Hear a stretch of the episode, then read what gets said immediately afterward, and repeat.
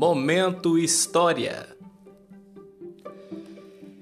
Quando, à beira da morte, o rei Alexandre, Alexandre o Grande, o grego da Macedônia, convocou seus generais e relatou seus últimos três pedidos, seus últimos três desejos. Primeiro, que seu caixão fosse transportado pelas mãos dos médicos da época.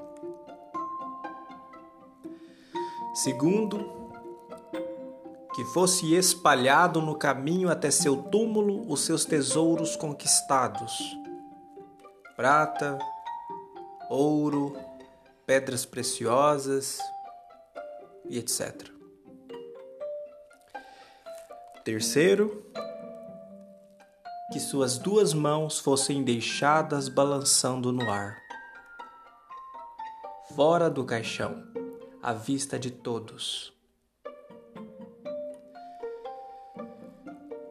Um dos seus generais, admirado com esses desejos insólitos, perguntou a Alexandre quais as razões. Alexandre explicou. Primeiro, quero que os mais iminentes médicos carreguem meu caixão para mostrar que eles não têm poder de cura perante a morte. Segundo, eu quero que o chão seja coberto pelos meus tesouros, para que as pessoas possam ver que os bens materiais aqui conquistados aqui permanecem.